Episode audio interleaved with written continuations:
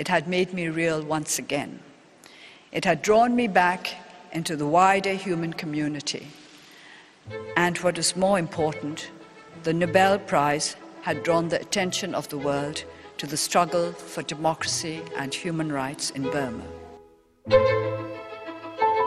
Viva! Está com o Expresso da Manhã. Eu sou o Paulo Baldaia. Em 1988, quando voltou a Myanmar, antiga Birmânia, para tratar da mãe que estava doente, Aung San Suu Kyi encontrou o país a manifestar-se contra a ditadura militar e rapidamente se tornou líder da revolta. Filha do herói da independência, esteve detida, mas resistiu pacificamente a essa privação da liberdade. Em 1991 foi-lhe atribuído o Prémio Nobel da Paz e esse era o ponto alto de uma imagem de heroína aos olhos do Ocidente formou um partido e ganhou eleições, mas os militares tinham aprovado uma Constituição para uma democracia que queriam disciplinada. O braço de ferro entre a líder do povo e os militares foi uma constante.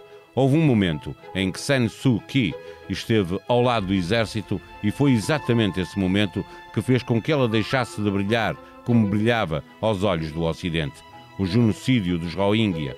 Esta semana, os militares que perseguem esta minoria muçulmana prenderam a Nobel da Paz e os ativistas Rohingya aplaudiram.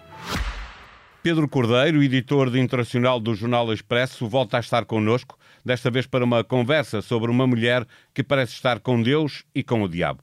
Viva Pedro, já lá vamos, ao Olá, momento Paulo. em que eh, San Suu Kyi eh, desiludiu uma parte significativa eh, que no exterior a tinham ajudado. Eh, ela viu o, o, pai morrer quando tinha apenas dois anos, foi educada no exterior e volta ao país no momento em que há manifestações exigindo mudanças.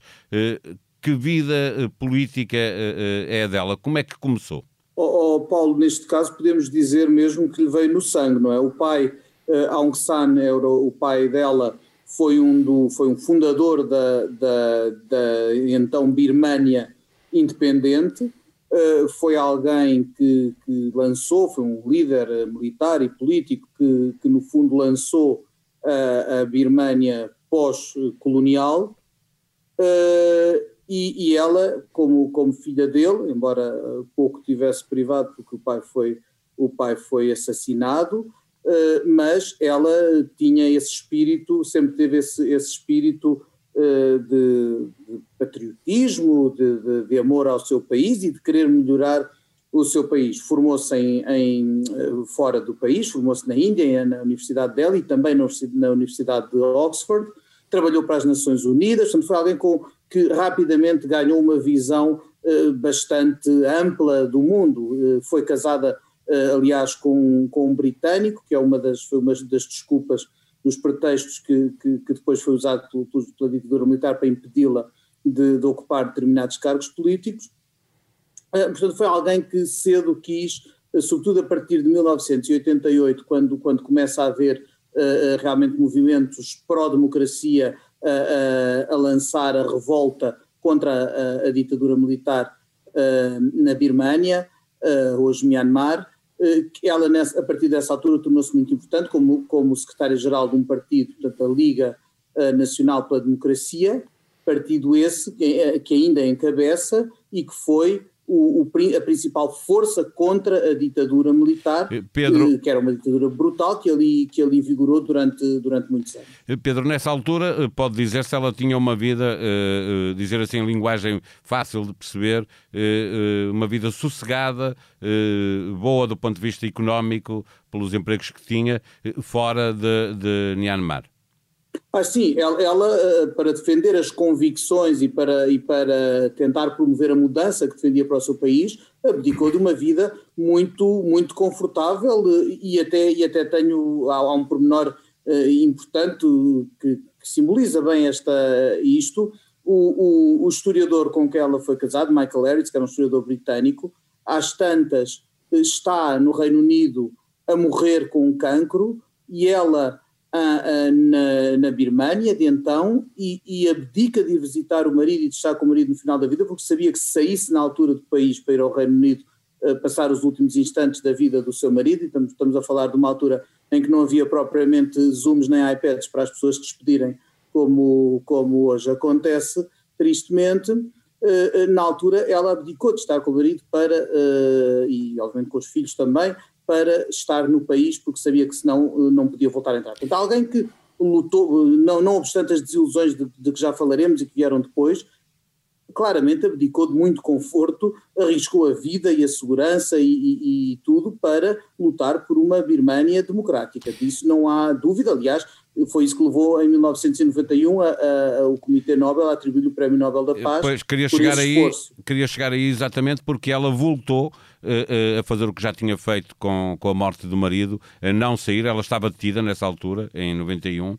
Sim, tinha porque já tinha se, ganho pela primeira vez. É engraçado, é semelhante com o que aconteceu esta semana. O partido dela ganha eleições em 1990 e imediatamente a junta militar anula as eleições e põe-na em detenção domiciliária como está hoje. E, e portanto, ela não ela, vai receber o Nobel. Ela não foi receber o Nobel, só mais tarde eh, é, aliás, o, o, o som que, que abre este episódio é, é de ela a receber eh, esse, esse Nobel na, na, na, Suécia, anos, bastantes anos mais, eh, mais tarde.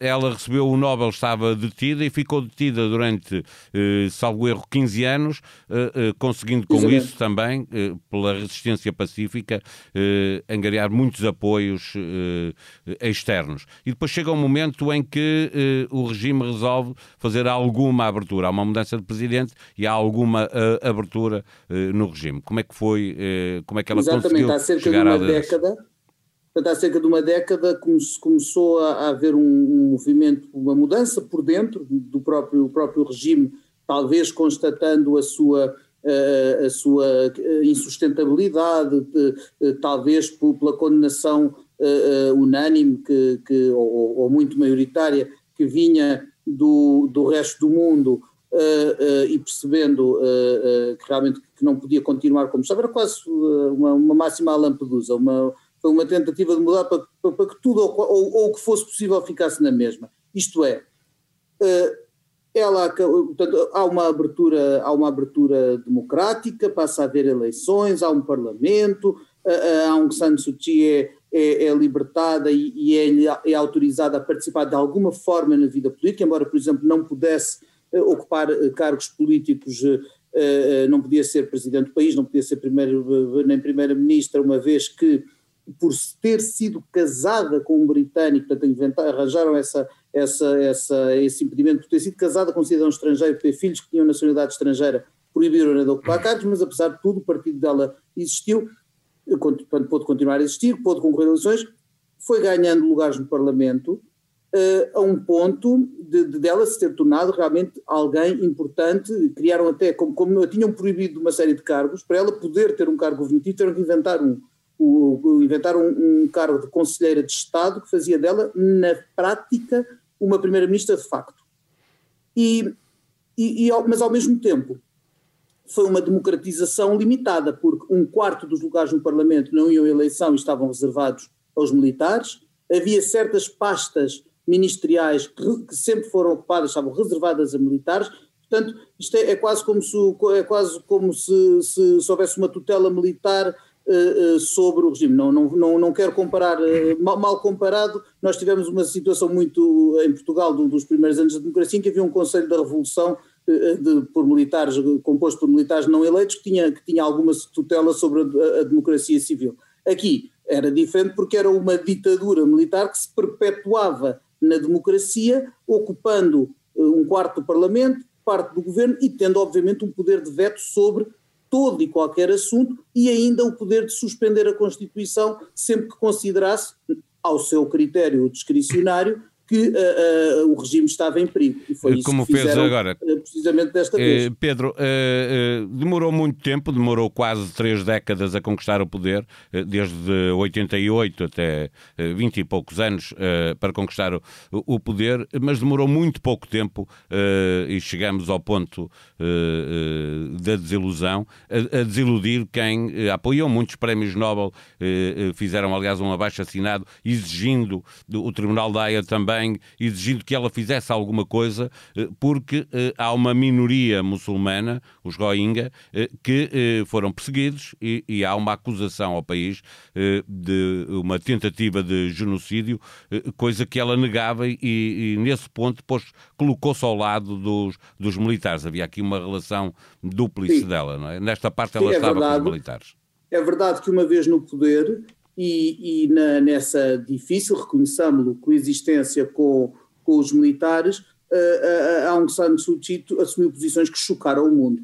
Não se, não se tratou apenas de um silêncio ou de uma passividade perante o que é um óbvio massacre de uma minoria muçulmana, a quem, aliás, o país não reconhece sequer direitos de cidadania, são, são uh, uh, pessoas que vivem uh, perseguidas, massacradas, torturadas no seu país, muitas fugiram, entretanto, para o Bangladesh, onde também não são cidadãos de pleno direito e, portanto, são, umas, são, são refugiados e têm uma, uma vida muitíssimo difícil.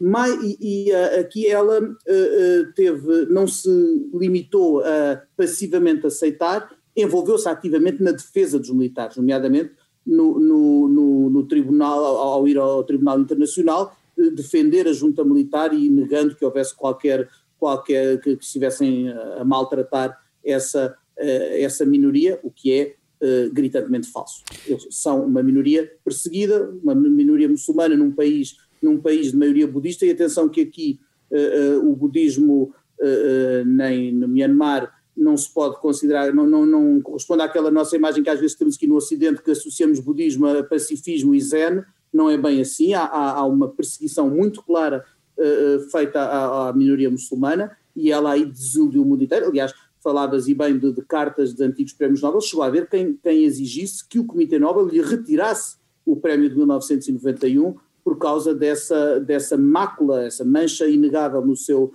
no seu currículo, que é a cumplicidade com os militares. Agora, porquê é que fez isto?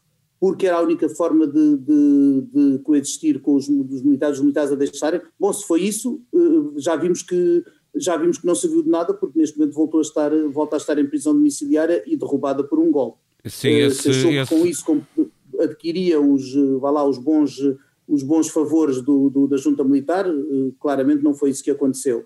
Se calhar era a única forma que, de não ter sido derrubada mais cedo, mas terá sido, em todo caso, um, um, uma, uma, um esforço inglório. Mas para uma Nobel da Paz eh, exigia-se mais do que eh, deixar o tempo correr eh, eh na esperança de que um dia pudesse resolver a, a, aquela questão. Quer se queira, quer não, dá-nos sermos premiados e reconhecidos com, com um galardão com o impacto mundial que tem o Prémio Nobel da Paz, por mais que se diga muitas vezes ele seja criticado por, por, pelas leituras que se fazem de um ou de outro laureado, a verdade é que a projeção e a responsabilidade que, que um prémio desses dá a alguém é inegável. Eh, de qualquer forma, eh, este caso, obviamente, que é a mancha maior eh, na vida e no currículo político de, de, de agora também é verdade que eh, houve eh, internamente quem a acusasse de autoritarismo, houve um seu grande apoiante que saiu do partido, que formou um partido na oposição e começaram a surgir eh, denúncias de que ela lidava também com, dentro do seu partido com eh, mão de ferro, fazendo apenas aquilo que entendia que devia ser feito. É, é, é verdade que isso tudo aconteceu e, e, e, e, portanto, é, de certa forma é alguém que sem, sem anular o mérito que teve, é preciso ver que que não, as pessoas não podem passar do, do, do, nem do 0 ao 100, nem do 100 ao 0, de um segundo para o outro. Eu diria que, sem uh, retirar mérito a todo o combate dela pela, pela democracia no país, quando conseguiu algo, de concreto, que foi uma tímida democratização, ela própria muitas vezes não esteve à, à altura. E nisso não é diferente de muitos outros. Houve, nós, se nós olharmos para o mundo fora, vamos encontrar uma série de, de antigos líderes de movimentos de libertação, quer contra ditaduras, quer contra, por exemplo, colonizações, já há umas décadas, que depois, uma vez no poder, se tornaram autoritários e que, e que mancharam, esse, mancharam realmente as, as, eh, os méritos que tinham anteriormente. E, no fundo isto, Paulo, o ser humano acaba por ser por ter uma escala de cinzentos muito muito densa que não que não se resume ao branco e ao preto. Eu acho que o caso de, de dela, de Aung San Suu Kyi, é, é, exatamente isso. Há muitos muitos cinzentos no currículo desta desta mulher que não devem de maneira nenhuma anular as, os méritos que teve, mas que nos deixam, a mim, deixam-me certamente com uma certa tristeza ao ver este, estes últimos anos da, da vida dela, e agora, obviamente, temendo pelo que possa ser o, o futuro, é, é, é, é, um amargo de boca realmente assistir a, esta, a, estas, estes atos e a, esta, e esta, este desenrolar.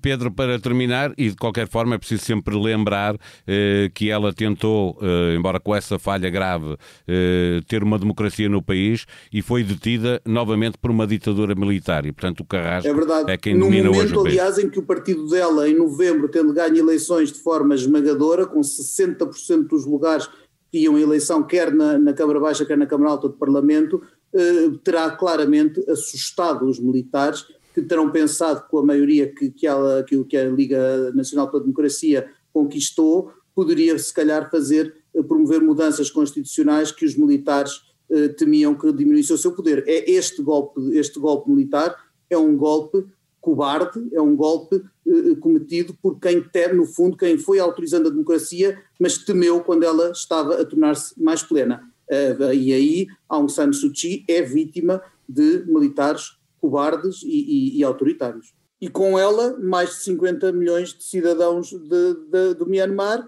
em particular, obviamente, o massacrado povo rohingya.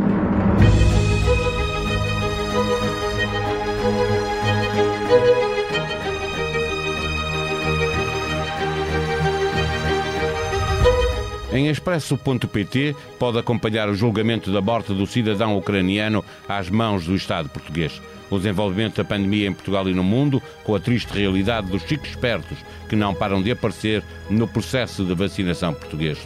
A propósito do teletrabalho, a médio e longo prazo, podemos ter trabalhadores que vestem menos a camisola quem o diz é Sónia Pedroso Gonçalves, especialista em Psicologia Social do Trabalho e das Organizações, numa entrevista a Luísa M. Faria, para ler no site do Expresso. Este episódio teve cuidados técnicos de Ruben Tiago Pereira.